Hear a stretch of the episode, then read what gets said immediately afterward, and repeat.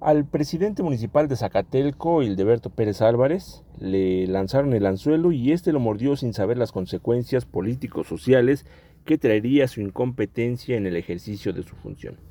Desde hace un par de años, justo al inicio de su gestión, el municipio tenía pleno conocimiento de un proyecto para la construcción de un hospital que fue gestionado por la gobernadora Lorena Cuellar Cisneros. Sin embargo, y pese a que su única tarea era la de gestionar un terreno y tener lista la documentación para hacer la donación al Instituto Mexicano del Seguro Social, simplemente no pudo o no quiso hacer su tarea para beneficiar a los habitantes del sur de la entidad. Posteriormente, la carnada fue el regidor Ricardo Román Cedillo, quien el pasado domingo se victimizó después de haber sido detenido por parte de elementos de seguridad municipal. A los uniformados los acusó de haberlo privado de su libertad de manera ilegal por órdenes de Francisco Pérez, hermano del actual presidente. La soberbia de Hildeberto Pérez le hizo pensar que tenía todo bajo control, pero ocurrió todo lo contrario. Tuvo que valerse de policías vestidos de civiles y un grupo de choque, un grupo de choque conformado por migrantes colombianos para disuadir el conflicto político disfrazado de social que no únicamente generó inestabilidad, sino que le abrió la puerta a la oposición para iniciar los trabajos que le permitan recuperar espacios como el de Zacatelco rumbo al 2024.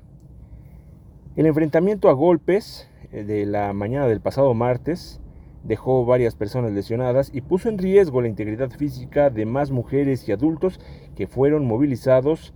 por el papá del regidor priista, el exalcalde también de Zacatelco, Francisco Román. De este problema hay dos hipótesis que resultarían muy preocupantes si es que se confirman.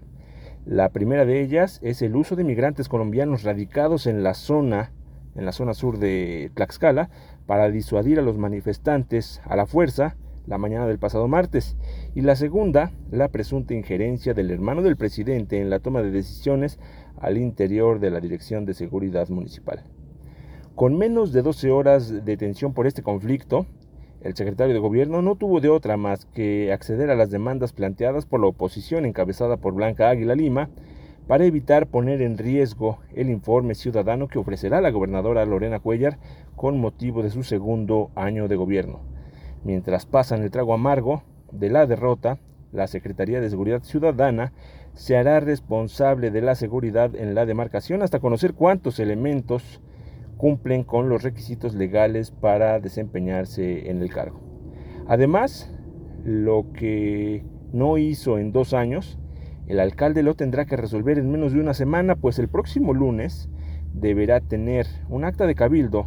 donde esté resuelto el tema del terreno para la construcción del hospital que beneficiará a aproximadamente 180 mil ciudadanos del sur. Mi nombre es David Rodríguez, lo invito a que siga nuestro portal www.contrapodertlaxcala.com.